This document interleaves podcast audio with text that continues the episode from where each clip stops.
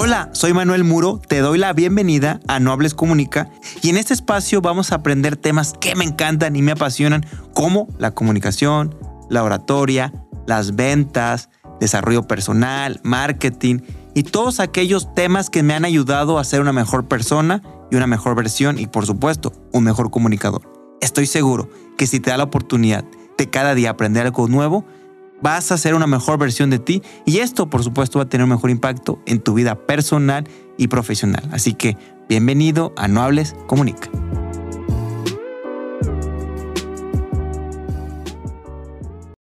Bienvenidos amigos a su podcast No Hables Comunica. Estamos muy contentos. El día de hoy tenemos un, un gran invitado, mi famoso Gabo, Gabriel Montaño. Bienvenido. ¿Cómo estás? Bien, bien Manuel, muchas gracias. ¿Contento?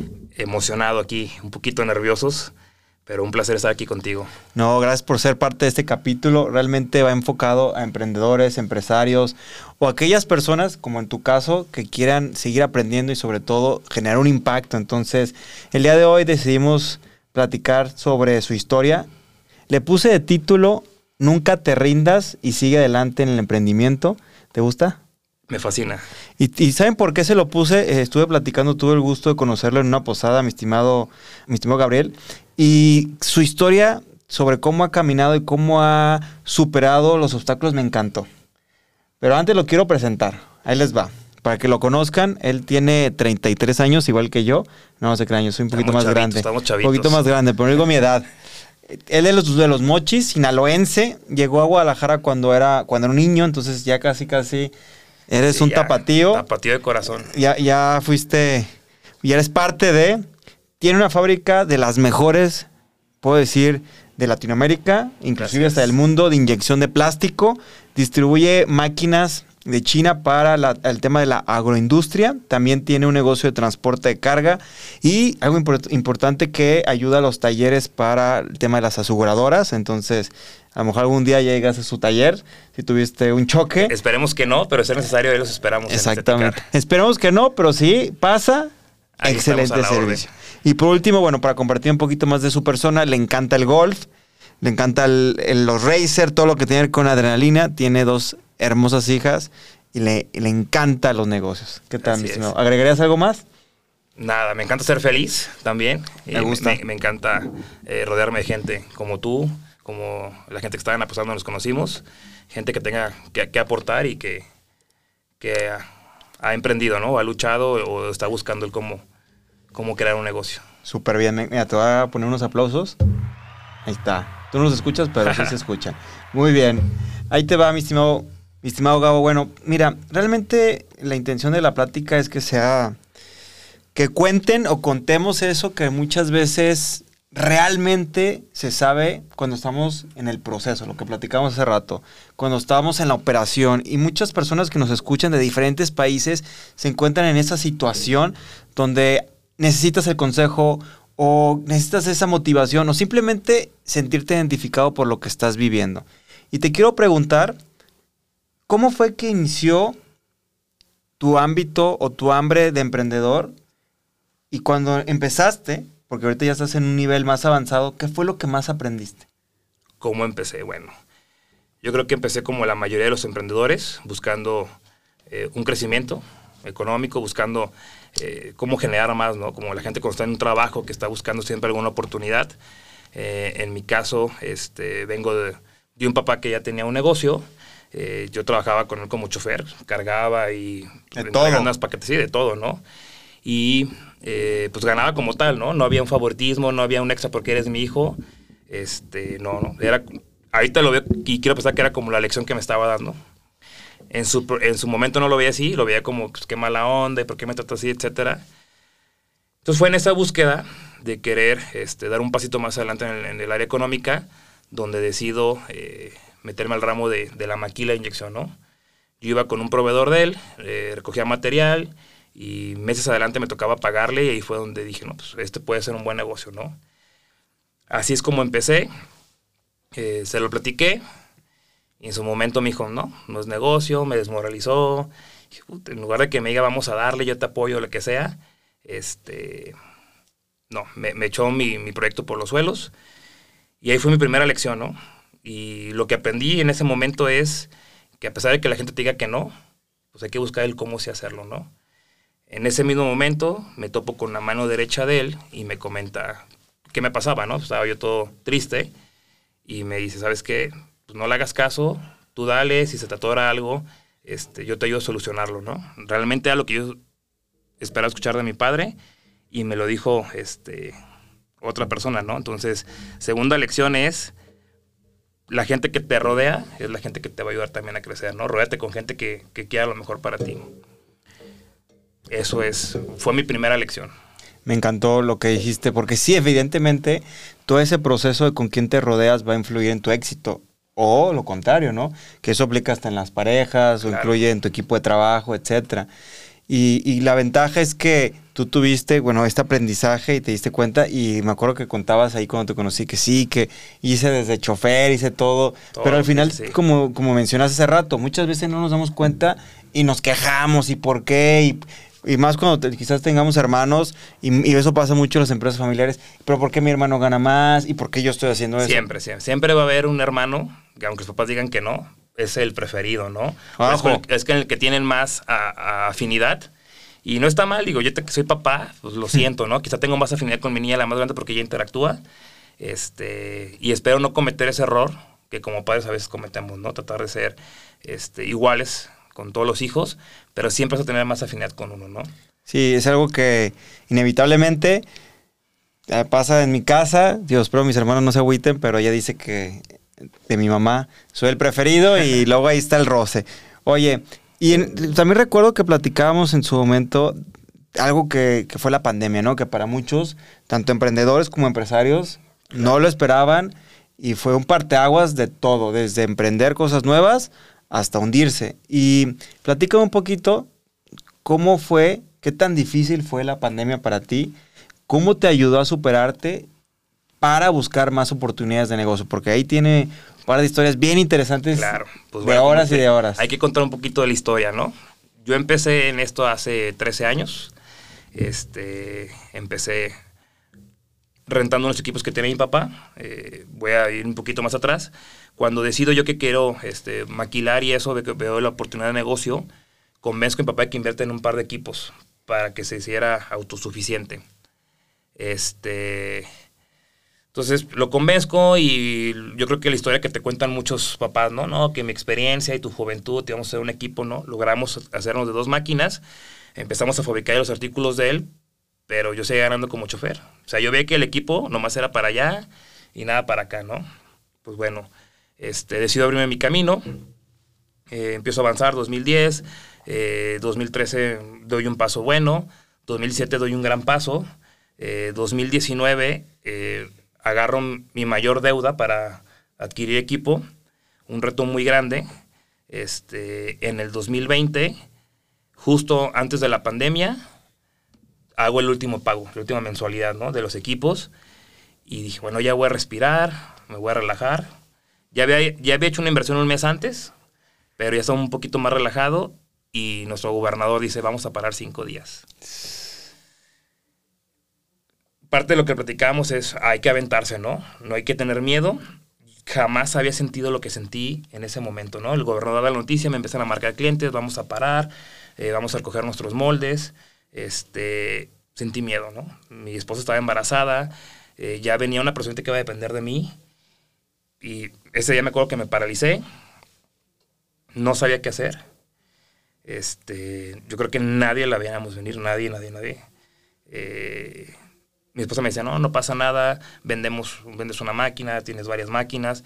Digo, mi, mi mente siempre ha sido... No quitar. No quitar, ¿no? Sino generar, generar, generar. Y yo le decía, es que no, o sea, mi cerebro no funciona así, ¿no? Yo nunca había sentido eso y espero no, no volverlo a sentir. Este, me acuerdo que me fui a la cama, me acosté y me llegó una llamada telefónica de un número que no conocía, ¿no? Contesté. Eh, creo mucho en Dios. Digo, yo sé que tienes audiencia de todo. Eh, dije, no, por algo pasó, contesto la llamada y era una chica que imprimía objetos en 3D y me quería ofrecer, o más bien me daba apoyo para hacer las caretas, ¿no? Yo nunca las había visto, o sea, estaba bien reciente todo. Pues dije, esa es la oportunidad, necesito, necesito ese proyecto, ¿no? Claro. Eh, parte de lo que, de lo que haces como emprendedor, pues eres todo, ¿no? Eres el vendedor, el, este, el comprador, todo, ¿no? Entonces, como buen vendedor. Dijiste, venga. Venga, ¿no? Tus mejores este, garras y vamos a vender la imagen porque te quieres quedar con el proyecto, ¿no? Me acuerdo que llegué, era un lugar muy sencillo, este, vi el producto y luego, en cuanto lo vi, dije, esto me cuesta hacerlo nada, ¿no? Lo vi bastante viable, la chava como que iban a, a buscar un fondo para invertir en el molde. Yo ese mismo día en la tarde le coticé molde, pieza y todo, y bueno, no lograron conseguir el recurso, eh, o no se los autorizaron, algo se me comentó ese día, y yo al día siguiente me reuní con mi equipo de, diseño de moldes, les presenté el proyecto, lo vieron bastante viables, se acercaba eh, los días santos, y me comentaron, ¿sabes qué? Lo podemos hacer en cuatro días. Wow. Entonces dije, ok, ya tenía todo el área de moldes para hacerlo, la planta, la gente, teníamos todo para hacer el proyecto en grande, pero faltaba algo muy importante, ¿no? El área de las ventas. ¿A quién iba a desplazar? Sí, comercializarlo. O sea, comercializar los 10 mil cartas que podíamos sacar en un día. Me acuerdo que en ese momento le marqué a un cliente, que es una persona que admiro mucho, y en ese momento tenía una red de vendedores en todo el país, como 200 vendedores. Le marco y le digo, oye, tengo este proyecto, ¿cómo lo ves? Este, lo hacemos. Y me dijo, no, me batió. No, yo estoy trayendo caretas y no sé cuántos contenedores le venían en camino. Dije, híjole, era mi gallo, ¿no? Segunda opción, este, y no, no por menos pues digo, pero fue la que tenía ahí. Le comenté a unos amigos de Monterrey que se dedican a las expos y también estaban sin nada que hacer, fritos, ¿no? Le comento a uno de ellos, me sabes que déjalo comento con mis socios. A los cinco minutos me sabes que vamos a darle fulanito conoce a la directora de compras de tal compañía, ¿no? Eh, hacemos videollamada en 30, órale. Pues yo sí ubicaba las videollamadas, pero de volada bajar el Zoom y todo, ¿no? Sí, ponerte ahí. era mi momento, tenía que hacerlo funcionar. Nos conectamos, les agradó, hablamos de la inversión. Al día siguiente ya estábamos comprando los aceros. Fue jueves santo. Recuerdo que hablé con el proveedor de aceros y me dice esta chica, voy a parar a las 3 de la tarde, no te alcanzo a tener la última placa. Le dije, mira, si no la sacas, voy a tronar. Si no me vas a conseguirla, voy a tronar. Me la entregaron como 3.15 de la tarde, ya era el último, ese querían ir todos. El martes estábamos sacando la primera careta.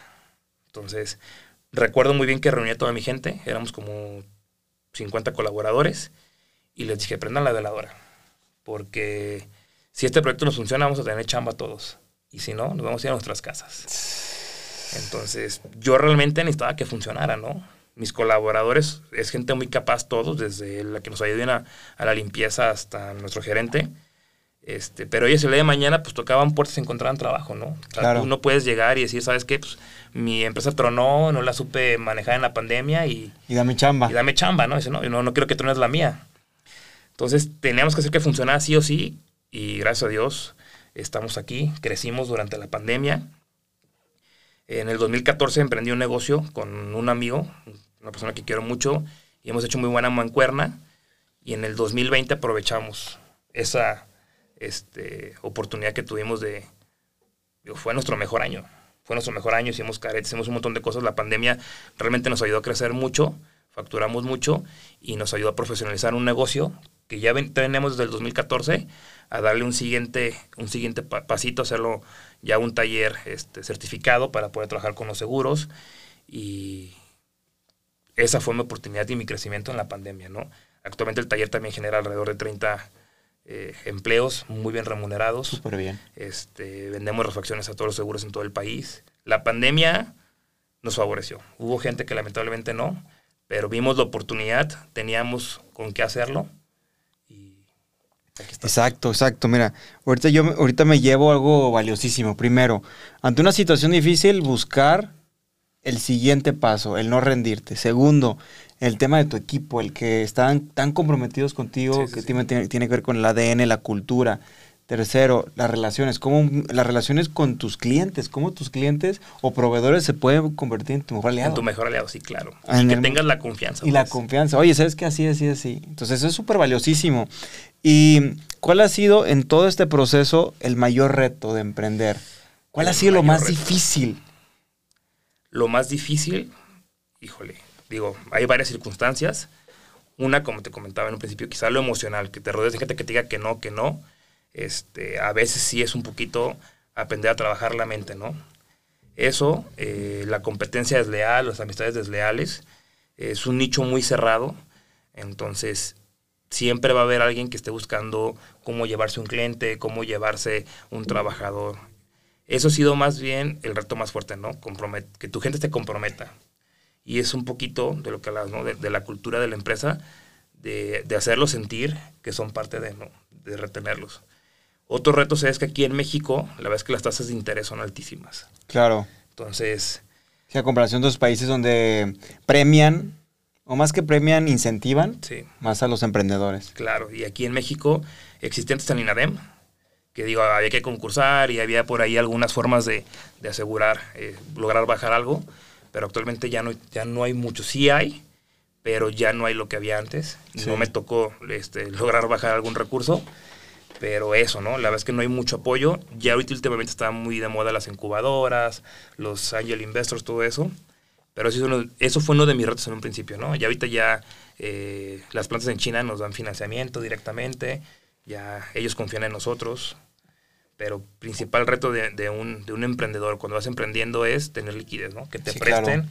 En un principio los bancos no te prestan, cuando te empiezan a prestar te prestan con una tasa de interés muy alta y eso es lo que hace un poquito más lento el crecimiento. Sí, el cash flow, la liquidez, lo que hace es la sangre que bombea el negocio.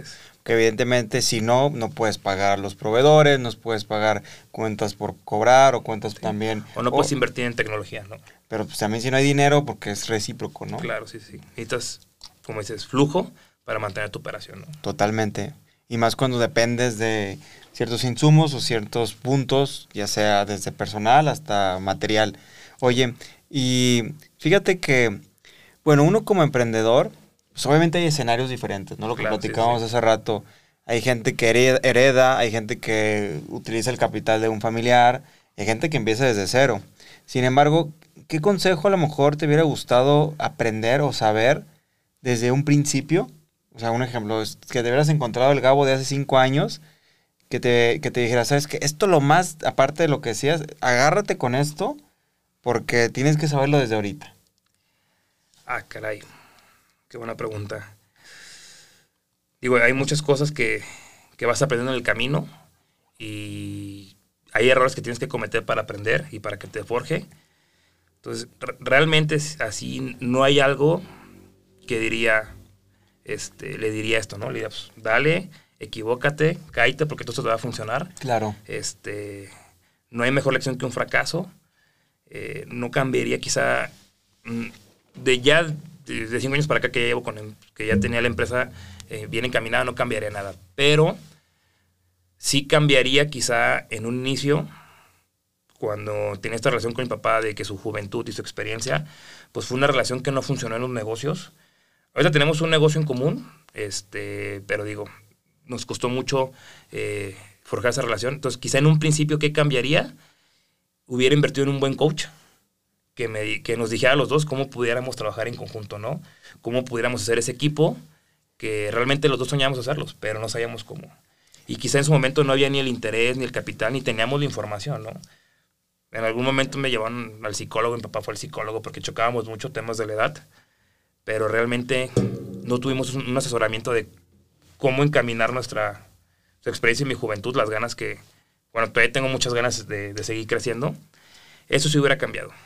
Fíjate, lo padre de esto, que son los podcasts, que se queda legado y se queda grabado. Entonces, en un futuro te vas a escuchar y tus hijos y tus hijas lo van a escuchar, pero totalmente referente a lo que dices y entiendo, ¿no? Y el tema de las empresas familiares, estaba viendo una conferencia, estaba en una conferencia referente a la sucesión empresarial. Y el 90% de las empresas en México son familiares. Que ahorita te voy a preguntar un poquito de eso. Pero evidentemente el, conocer y cómo, porque es lo importante, el cómo hacerle es, algo que es clave, ¿no? Ahorita hay acceso para todo. Claro. Y qué bueno que, digo, que se da la oportunidad y que se pudo mejorar y que hoy tienes una, pues ya un negocio y me imagino que la relación ha mejorado. Sí, sí, sí. Como todo. Hay ver días que ver roces. Sí, digo, tenemos un carácter muy similar, somos muy iguales. Lo digo con orgullo. Este, pero sí, de repente chocamos. Ahorita ya ha sido un poquito las decisiones, este, ya lo uso de manera consultiva, este, pero sí nos costó muchas peleas, muchas diferencias, este, que lamentablemente no se quedaban solo en el ámbito eh, profesional, ¿no? Sino se llevaban también a la casa. Eso es, eso es un tema. Esto es un tema como muchas veces cortar y no darle seguimiento. Pero una separación. Y parte de, de eso tiene que ver con la cultura. Tiene que ver con la cultura de la empresa. Te voy a platicar en esta conferencia que estuve, vimos los puntos por los cuales muchas empresas familiares no trascendían. Y eso, uno de los puntos era eso, la cultura, que no le daban seguimiento las futuras generaciones del fundador, la cultura y el ADN. Yo te quiero preguntar a ti, con todos los negocios que tienes, ¿cuál es la cultura que tú has buscado arraigar en tus colaboradores y que cada día estoy seguro que se las compartes y el ADN de tu negocio? Caray, no, no había pensado bien en eso, pero bueno, como cultura o como ADN, voy a tratar de englobarlo, siempre estamos buscando que la gente este, se sienta parte de, como te lo decía, la verdad es que me fascina el, del tema de, la pirámide de Maslow, me fascina la base, ¿no? Que es el, el sentirse parte de, ¿cómo se llama? El sentido de pertenencia, sí. no lo recuerdo bien. Y eso es algo que me encanta, ¿no? Hacer sentir a la gente que somos parte de, ¿no? O sea, todos importamos, todos tenemos este, un rol muy importante en la empresa, pero el rol más importante para mí es el del operador. Digamos que es la, es la parte más baja de la pirámide organizacional y es hacerlo sentir que la empresa es de ellos, ¿no? O sea, que lo que ellos hacen con sus manos, lo que están trabajando, es lo que hace que el negocio crezca, ¿no? Es lo que le van a entregar al cliente. Entonces, siempre reconocerle su trabajo, la puntualidad, la asistencia, todo. Este, y siempre buscar el hecho, no solo de reconocerles, sino también de que ganen un poquito más, ¿no? Sí. Entonces, el ADN o lo, que busco mucho en, las empresas es que repartamos el pastel. Sí, que no solamente sea para una persona, sino que sea... todos vean la forma de, crecer, tanto profesionalmente como económicamente, ¿no? Me agrada, me agrada muchísimo. Porque de eso se trata, ¿no? El sentido de pertenencia, que también le llaman la autorrealización, que es parte de, y que la gente se sienta autorrealizada y que vale la pena su trabajo. Y como tú dices, lamentablemente muchas veces no se le da la importancia a la parte más amplia de la pirámide que es la operación. Sí, sí, sí. Y creemos, o se, o se ve, o se siente que son números, ¿no? Cuando realmente es un engrane. Es un engrane, sí, y es el engrane más grande, ¿no? Porque gerentes hay un montón, choferes hay varios, pero ellos sin la operación, si, si, no están generando un producto, si no estamos fabricando, pues el chofer no tiene que entregar. Y si el chofer no tiene que entregar, no tenemos que vender y el gerente no va a ganar, ¿no? Entonces siempre lo he dicho y siempre estoy muy pegado a ellos, platicando con ellos, bromeando con ellos. Este, eso, ¿no? O sea, que eso es lo más importante. Eh, ahí se me viene una, anécdota, tengo una chava que es muy trabajadora, este, y faltaba mucho, una vez cada 15 días faltaba, eh, le incentivamos para que se llevara el bono mensual de asistencia perfecta, se lo llevó dos meses consecutivos, la felicito un sábado, y con lo que se lleva del bono el lunes y martes agarró la fiesta y no fue. Entonces dije, no, te hice un daño, ¿no? Es en lugar de, de ayudarte, de, reconocerte, la subí a mi oficina y se llama Fernanda, oye, lo que haces con tus manos nos ayuda mucho, que tu falta nos afecta a todos, bla, bla, bla.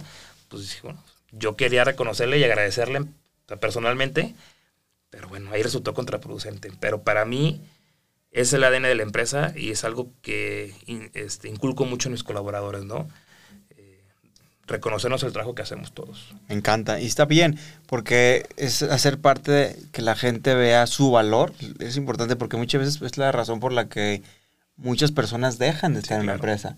Porque no se sienten valorados, no se sienten escuchados. Sin embargo, como tú dijiste, hay que saber hasta qué punto para no afectarlos o dañarlos. Sí, sí, sí. Y las relaciones en todo este proceso, porque me imagino que hace rato hablabas de tus amigos, de tu gallo, de la gente. ¿Qué tan importante en este proceso para ti, mi estimado Gabo, ha sido las relaciones, tanto de amistades como de, proveedores o clientes? En el sentido de negocio. El tema de personal es otra cosa.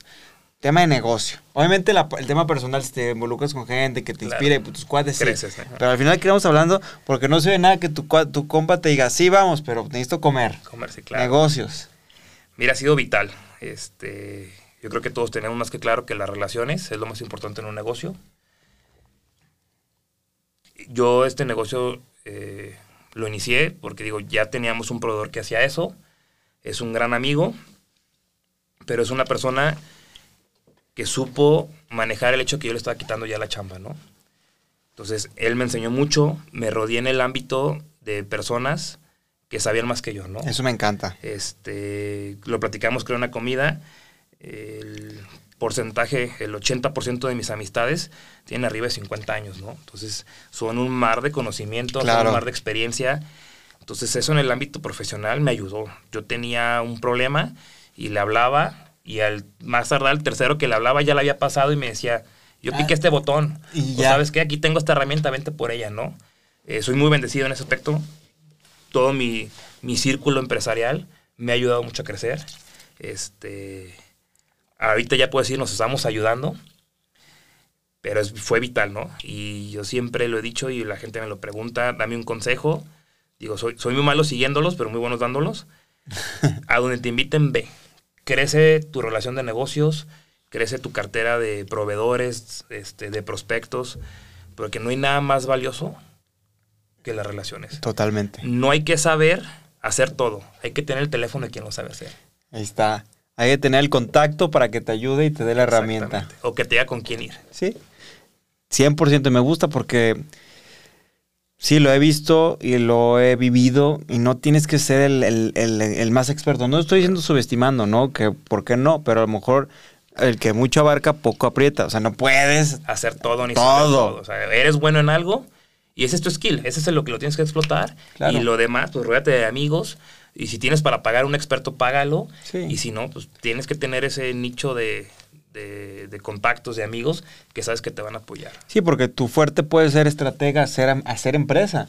Yo conozco empresarios, imagino que en el caso también tuyo, que tienen negocios, no sé, de ciertas, poner una pieza, en su vida lo han hecho, o a lo mejor no saben, porque ya ha actualizado en la forma, Sí, sí, sí. pero saben hacer empresa. Claro. Entonces eso, me- eso me gusta muchísimo. Yo soy pésimo prospectando. O sea, he tenido la gran fortuna de que mis clientes han llegado por recomendación o que me dicen, fulanito quiere esto y lo cierro. Buen vendedor sí soy, pero un pésimo prospectador. Y, es- y me imagino que en tu equipo vas a tener gente que, que le sabe. Es un área que estamos explotando ahorita, la prospección, ¿no? Y yo hablo con los vendedores o prospectadores. Bueno, son vendedores. Tú Sí, que es dime, parte de la venta de la prospección. Tú busca dónde y yo voy y te apoyo a cerrarla, ¿no? Sí, tú eres el cerrador. Exactamente. Está padre. platicaba este cuate que la conferencia que estuvimos la semana pasada, que de, hablaba de Usain Bolt, que es el hombre más rápido del mundo, ¿no? Pero es muy malo en el arranque, pero muy bueno en el cierre, ¿no? Pues así somos nosotros. De hecho, él en las carreras de 4x4, en las que son de relevos, él es el que cierra. El que cierra, sí. Totalmente. Entonces, Hay un libro muy bueno, el de Vendedores Perros, ¿no lo has no, leído? no lo he escuchado. Está bueno de, según yo, es de Robert Kiyosaki y habla de eso, de las personalidades, que hay vendedores que son muy buenos para ciertas cuestiones y hay vendedores que son buenísimos para el cierre.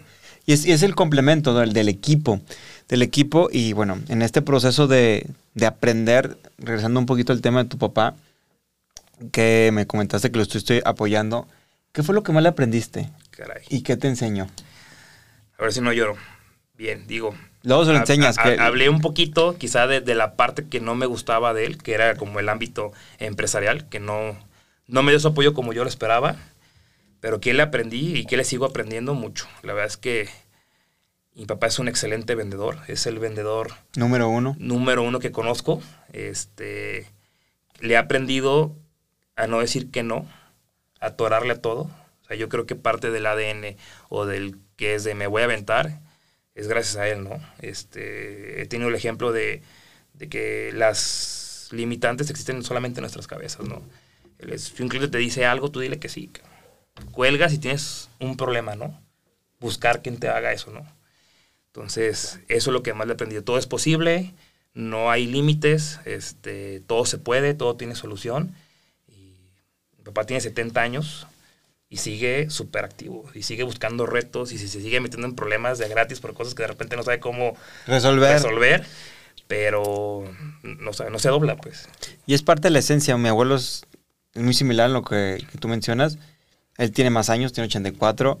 Y son esas personas que nacieron para eso. O sea, él, él dice, el día que me deje de trabajar, Se mueren. se mueren. O sea, yo no puedo dejar de hacerlo y les encanta su trabajo y siempre están buscando la manera.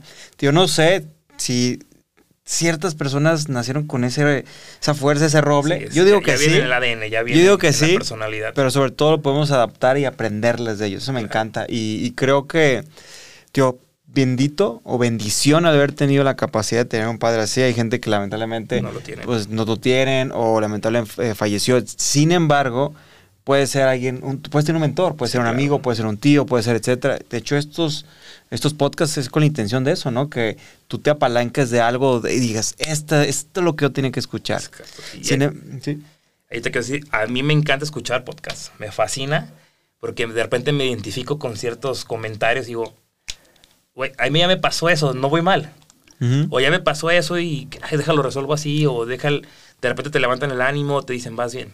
Sí. Entonces, es escuchar y rodearte de gente que va en tu mismo, El mismo camino. Exactamente. Sí, y entender que todos en algún momento pasamos situaciones difíciles y que tiene solución. Como tú dijiste, al hablar con tus amigos de 50 años, a veces uno, lamentablemente, o alguna persona se puede, se puede hundir en un barco de un laguito cuando te dice, está bien fácil, Claro, dale la vuelta y tú dices, sí. no lo hubiera pensado. Levanta más el asta o la vela, lo que o sea. mira, aquí está la herramienta. Y eso me gusta. A mí me pasa mucho con mi esposa también, que cuando vamos a fiestas nos identificamos muchísimo con la gente adulta y muchas veces preferimos sentarnos con ellos porque estamos así como hambrientos de conocimiento. claro. Sí, la verdad, sí está Sí, padre. y es porque tienes en tu mente aprender, crecer. Tienes ese chip y estás absorbiendo, absorbiendo y, y te emociona escuchar gente Sí. que sabe más que tú. Luego pasa que me imagino, ya cuando sea grande voy a estar igual o me voy a rodear de más jóvenes. Sí, sí, sí. Puede pasar. Oye, y hace rato platicamos, y tiene mucho que ver con el tema de tu papá. Mencionaste que en las empresas familiares, el no llevar los temas o los problemas a la casa. Tío, eso fue un punto. Sí. ¿Qué más consejo les darías a las personas que están en una empresa familiar? Que es más del 90-95% y sobre todo en Jalisco, en México también. ¿Qué consejo? Bien.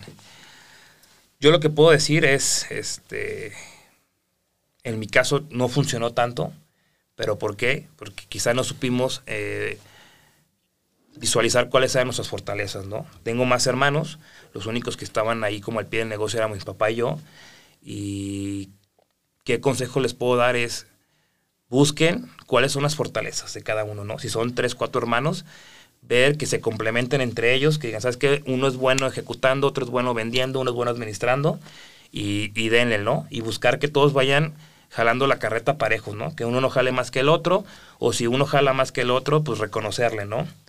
Pero si de repente dos quieren jalar para lugares diferentes, yo creo que ahí es un momento en el que tienen que decir, Hasta aquí. sabes que yo me quito esta correa dejo que la carreta siga y busco mi emprendimiento, ¿no? Y quizá es muy sano saber en qué momento hacerlo. ¿Y recomiendas ser más independiente o depende? Depende. O sea, si tú logras, y sabes que yo conozco empresas que son cuatro hermanos y los cuatro jalan parejo. O 19 hermanos, ¿no? o 19 hermanos. Digo, no sé si sean 19 hermanos en esa empresa. Según yo la historia sí, pero no Pero- tengo el dato actual. Si, si jalan todos parejo, pues denle, ¿no? Porque se van a complementar. Son cuatro cerebros pensando, buscando un, un bien, bien en común. Y digo, tengo muy presente esta empresa. Ahorita ya están los hijos, pero son como en total como ocho hijos y nada más uno o dos están jalando bien, ¿no? Los demás no los veo muy activos, ¿no? Pero también es muy sano decir, ¿sabes qué? No, no comparto ideas con mi hermano, con mi tío, con quien sea. Este, pues a tiempo de decir, me voy a ir separando, no corto ahorita las alas, voy empezando mi emprendimiento, me voy apalancando con el negocio familiar y cuando aquel arranque, mm, vuelo. Y dejar bien la relación con la familia, ¿no? Que se quede Claro. lo que es en el negocio en el negocio y que no afecte, perdón, ya el lado familiar. Por si el día de mañana tu emprendimiento fracasa, No, de- no cierres. sí, tengas a dónde regresar, ¿no? no Y es- cierres, no cierres las esos, puertas. las puertas. entonces, sí es bien importante decir, a ver, estas son nuestras debilidades, nuestras fortalezas, vamos trabajando en esto, si se pueden asesorar con un coach o algo, hacerlo. Sí. Si no hay, pues empíricamente a, a- a crecerlo. Este, pero si ven que no se hallan, si el emprendimiento, buscarlo. Sí, está el proceso consultivo y el gobierno corporativo que funciona bastante bien y que evidentemente hacen sus cláusulas y sus, formas de sus políticas, es decir que en muchas empresas que yo he conocido está especulado que hasta la tercera generación ya no, Exacto. o me ha tocado también que eh, los esposos de las hijas no, Ajá. etcétera, etcétera, Sí, etcétera. o, ya, o ya cuando ya son empresas muy grandes que tienen su gobierno corporativo, sabes que los hijos ya no tienen puestos operativos, no solamente tienen. consejo. Llegan y preguntan, o los hijos no van a estar ni haciendo prácticas ni nada, ¿no? Exacto. Digo, ya son unos niveles este, muy altos. Pero ahí vamos, ahí vamos. pero, sí, Ahí vamos. Oye, y bueno, hablando de familia, tienes adicional a tu papá, ¿quién ha sido la persona que más te ha inspirado y motivado en el ámbito empresarial? Puede ser familiar o inclusive algún mentor o amigo. Fíjate que te voy a decir un amigo, eh, un par de amigos este, en, el, en el área profesional, ¿no? Ambos del ramo. Uno de ellos es el, el, el proveedor al que le quité el trabajo. Es una persona que admiro mucho en los negocios, muy trabajador. A los 17 años tuvo que dejarla, terminó la prepa y se enfocó en su negocio. Y es una persona que ha crecido mucho, está muy diversificado y era de los que tenía un problema y les marcaba, ¿no? Y hubo un punto en la vida en el que ya él, me marca a mí, ¿no? Este, he un poquito distante, me marcó hace unos días y no le pude regresar la llamada, pero es una persona que admiro mucho. Cómo hizo sus negocios, cómo se diversi- diversificó su familia, cómo lleva la relación este trabajo-familia, a pesar de que es workaholic como yo, siempre Es del hace equipo. espacio, es del equipo, sí, siempre hace espacio para la familia, ¿no? Y otro cuate, también del ramo, este, también él siempre apostarle a la tecnología, ¿no? Recuerdo en el 2013 hice un viaje con él a China y él me, él me platicaba cómo manejaba su negocio, que él apostó por un tema de, de máquinas eléctricas, que era la tecnología de punta en ese momento. Y me, me quedé con esa idea, ¿no? 2015 fuimos a una expo a Miami y me dice, "Oye, pues cuando tengas tiempos muertos o algo, tú haces stock de tus clientes. O sea, tú checa el, este, el historial de tus clientes y haces stock del que más te consume. Entonces, estas dos personas, cómo diversificaron sus negocios, cómo crecieron de ceros, cómo lo hicieron, este, son personas que admiro mucho, ¿no? Uno se llama Oscar Ortiz y el otro Sergio de la Torre. Saludos a Oscar. Les voy a compartir el podcast. Ándale. Y a Sergio. Y a Sergio. Saludos, mis estimados. Muy bien. Fíjate que normalmente el tema de las relaciones es, es padrísimo y, y aprender de ellos. Y sobre todo las buenas prácticas. Las buenas prácticas es muy bueno. Te inspira, te motiva y te das cuenta que a veces puedes lograr tantas cosas que, que amigos así te empujen. Porque todo lo contrario, ¿no? Hay gente que al contrario nada más se está quejando y así. Sí, claro, esa Y gente no- que alejarnos. Yo soy enemigo de estar con gente negativa. Y ya que hagan un mal comentario y digo, no, no sé mucho de política y trato de ni siquiera platicarlo porque Para evitar... para evitar y digo, es algo que realmente sí nos merma quizá en algún punto, pero realmente nosotros somos los que generamos las oportunidades, ¿no? Y, y lo que vibremos es lo que vamos a, a tener. Sí, está padre tener ahí gente que te motive, tío, puede ser un mentor, puede ser un maestro, puede ser alguien. Y siempre podemos aprender, venimos a esta vida a ser maestros en algún momento, pero también ser estudiantes constantes. Claro. Entonces, qué padre que... Y estoy seguro que yo si les hablo, también va a decir, no, yo lo admiro. Entonces, está, está, está cool, está padre. No, fíjate que si digo, más conozca, si es, Es recíproco. Es recíproco, ¿no? Es un cariño ya este, mutuo. Qué chido. Me gusta, me gusta escuchar ese tipo de historias. Y sobre todo, bueno, pues por parte del crecimiento. Una vez escuché que le preguntaban a Donald Trump, no sé, escuchaba esa historia, le dicen, oye, si llegaras a perder tu negocio, todo, ¿qué volverías a hacer? ¿No has escuchado? No. Y él mismo. dice, lo mismo porque ya sé cómo. Y yo te quiero preguntar a ti. Nunca quiero que pase eso, pero vamos a decir que quieres empezar de nuevo. ¿Por dónde iniciarías y qué no volverías a repetir? que no volveré a repetir. Yo creo que haré exactamente lo mismo, como dijo Donald Trump. Una, porque no me arrepiento de nada de lo que he hecho, ¿no? Como te comentaba hace rato, todas las experiencias este, te- me han dejado un aprendizaje, todo. Este, aprendes mucho de los fracasos, te forjan los fracasos. Si te va bien en la vida, no aprendes. Entonces, cuando tengas una circunstancia adversa, no vas a saber cómo reaccionar. Entonces, este, no cambiaría nada, iniciaría como inicié. Lo único que sí agregaría es lo que te comentaba, ¿no? Quizá haber fortalecido la relación con mi papá y haber hecho un buen equipo en ese momento y quizá ahorita estuviéramos en, en, en otra circunstancia, ¿no? Quizá más favorable o quizá hubiéramos fracasado. no lo sé. Totalmente. sí. pero me gustaría haberlo experimentado, ¿no? Está padre. Tío, eso puede pasar para, las- para los chavos o la gente que está en una situación a lo mejor, oye, hago el negocio con mi papá o no. Vamos eh, poniendo las reglas, vamos Sí, viendo que un coach o alguien que nos apoye para que sea como intermediario o sea un gestor, Un gestor, sí, sí. para ir de la mejor, de hacer la Un mejor- mediador. Mediador. Muy bien. Oye, y hablaste ahorita de una palabra muy interesante que se llama arrepentirse. ¿Te arrepientes de no haber tomado alguna decisión en su momento? A lo mejor después la tomaste, Y dijiste, chin, me hubiera adelantado. Caray, no, no, es que está bien difícil. ¿O Pero siempre le has entrado? Siempre le he entrado, mira, algo que me define es, pues vamos a darle, ¿no? Vamos a, como dicen los mexicanos, pues chingues tú, ¿no? Soy muy aventado. Ahorita digo, ya con los hijos ya entiendes cuando te dicen, es que ya con hijos es, más- es diferente. Te la piensas un poquito más, pero siempre he sido de, pues vamos por todo, ¿no? ¿Qué es lo peor que puede pasar? Pues que empecemos donde estábamos un día antes, ¿no? Pero no me arrepiento de nada, no cambiaría nada. No, se me viene nada a la mente que te pueda decir, Manuel, esto. No te preocupes. Pero, sin embargo, o sea, haría los mismos errores, tanto en la vida personal como en la vida profesional, porque todo eso hizo que estuviera donde estoy ahorita. ¿no? Me, me encanta porque ese es el proceso y, y siempre también lo leía que decía, las personas que más ganan, las personas que más éxito tienen son las que intentan más veces. Claro. ¿Por qué? Porque vas aprendiendo, Vas aprendiendo, tal sí. cual. Entre más rápido te equivoques, entre más veces te equivoques, más rápido llegas a tu meta, ¿no? Sí, y tú que estás en el sector, ahí te voy a una pregunta brava, Échamela. la que dejas hasta el final. Está bien. Estás en el sector de plástico, inyección de plástico, ¿y de qué manera consideras que has ayudado al medio ambiente y también qué dificultades te has enfrentado con todo el tema de los ambientalistas respecto a tu industria? Vamos, vamos empezando con la segunda parte de la pregunta. No he tenido un, un choque con ambientalistas. Este, hace, antes de la pandemia vino muy fuerte este tema de dejar el plástico, dejarlo de usar, eliminar la bolsa. Y pues bueno, ya vimos que no pasó nada, ¿no? Realmente es un tema cultural. Es un tema de que no aprendemos a separar la basura o a reutilizar. Este, eso es, ¿no? Ahí te llevas al súper y llevas tu propia bolsa y si no te la venden y bla, bla, bla, ¿no? Hay lugares, no sé si aquí en México, pero lugares en, el exterior, donde tú vas al bar con tu vaso y te dan hasta la cerveza más barata, ¿no? Etcétera, ¿no? Entonces, realmente no he tenido un choque con ambientalistas. Y me preguntaba la gente, oye, ¿qué vas a hacer? ¿Van a prohibir el plástico? Y bla, bla, bla. Y dije, mira, no pueden prohibir el plástico. Está en todos. Está en los micrófonos, está en el celular, está en los tableros de los carros, en la fase de los carros, está en la cocina, en los utensilios. No lo pueden prohibir. Más bien aquí lo que nos falta es cultura. Nos falta una cultura de separación de la basura. ¿Por qué? ¿Cómo contribuimos este, como empresa al medio ambiente?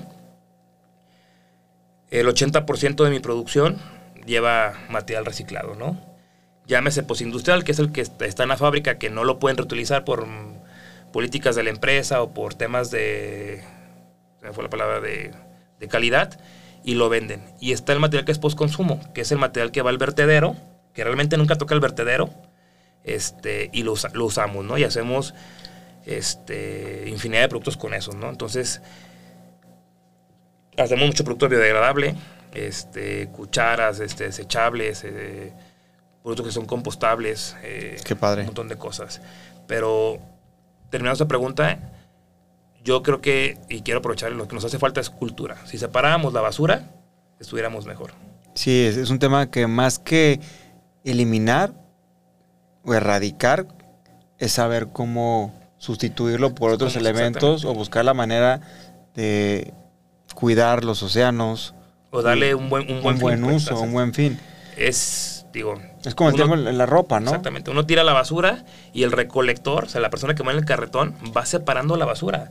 Entonces, todo lo que es plástico van y lo venden. Entonces, fuera más simple si en nuestras casas separáramos el plástico y eligiéramos el de la basura. Aquí está. Aquí está el plástico. O van y lo venden, ¿no? Y dices, güey, es que me voy a ganar 50 pesos y pierdo más gasolina. Bueno, dáselo al de la basura. El de la basura va a juntar 30 bolsas, se va a llevar un pesito más a su casa y va a ser feliz. Y ese plástico va a terminar en una fábrica como la mía y lo vamos a, produ- a producir algo que va a terminar en tu casa otra vez. Sí, totalmente. De alguna otra forma, pero va a llegar. Se va a reutilizar. Oye, por último, mi estimado Gabo, ¿qué consejo le darías a todos para poder ser grandes emprendedores y futuros empresarios?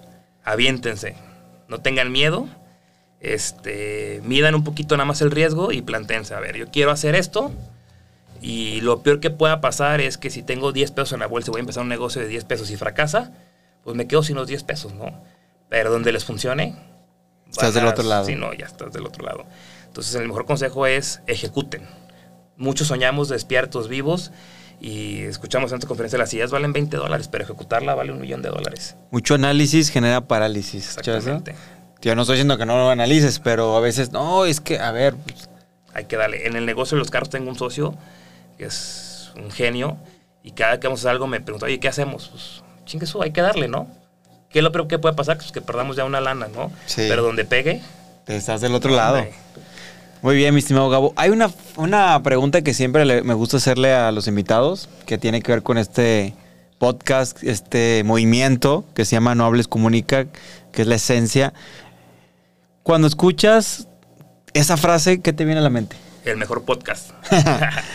¿Qué me viene a la mente? Y es algo que a mí, en lo personal, se me dificulta un poquito comunicar, ¿no? Este, no hables comunica, pues es date a entender o transmite la idea de lo que quieres este, enseñarle a la gente, ¿no? Y eso es un poquito de lo que a mí y a muchas personas se nos dificulta, ¿no? Sobre todo cuando quieres vender un servicio, vender tu producto, comunicar realmente eh, lo que les quieres decir, ¿no? Porque puedes decir mil cosas y no comunicar nada. Totalmente. De eso se trata, porque todo el mundo habla, pero pocos comunican. Entonces estás con la persona correcta, con mucho gusto te vamos a ayudar y todas las personas que quieran, con mucho gusto se pueden acercar con nosotros, que realmente a eso nos dedicamos, ayudamos a la gente a hablar en público y que den ese mensaje. Como en el caso tuyo, como empresario, como político, como reina de belleza. Necesitamos gente como tú, líderes, porque malas noticias estamos hasta el tope. Hasta el tope. Necesitamos gente de buena voluntad y gente de cambio. Entonces. Y es algo súper importante comunicar, ¿no? Y no lo sabes hasta que no te lo dicen. Oye, ¿sabes qué? Y es, en todos los negocios es clave comunicarte. Cuando emprendes, tú eres el todólogo. Entonces tienes que transmitir tu servicio, tu producto, lo que sea, de una manera súper efectiva. Sí, como dices, un ejemplo, tu papá que es un buen vendedor, es un buen comunicador porque vende los beneficios, comunica, Es un excelente telestory. ándale, eso es todo. Storytelling que es un parte esencial de, de la comunicación. Vamos terminando, mi estimado Gabo, gracias por haber estado aquí. ti, fue fue muy aquí. interesante escuchar tu historia. Nos aventamos un buen rato sin que nos diéramos cuenta ya ya recorrió tiempo y es parte de cuando estamos disfrutando y hacemos lo que más nos apasiona y sobre todo escuchar historias de éxito, inspirarnos y motivarnos para poder hacer un mejor, mejor país y mejores empresarios y mejores emprendedores. Gracias por estar aquí, mi A estimado un Gabo. placer. ¿Dónde te pueden seguir o, o cuéntanos a lo mejor la página de tu, de tu empresa? La o- página de una de las empresas es maquilaplastico.com. En Instagram, como de Gabo Montano. De Gabo como THE, como de el, el Gabo Montano en inglés. O Gabriel Montaño en Facebook. Perfecto. Yo estoy como Manuel Muro A en No Hables Comunica, en, TikTok, Instagram, en Facebook estoy como Manuel Muro, curso de oratoria. Y bueno, el podcast se habla, se llama No Hables Comunica. Entonces, para que nos sigan, chicos, y dejen los comentarios. Y sobre todo, si les gustó este capítulo que estuvo buenísimo, denle like, también compártanlo, dejen sus estrellitas y díganos qué otros temas les gustaría saber y aprender. Entonces, gracias, gracias por su tiempo y recuerden, no hablen, comuniquen. Hasta pronto.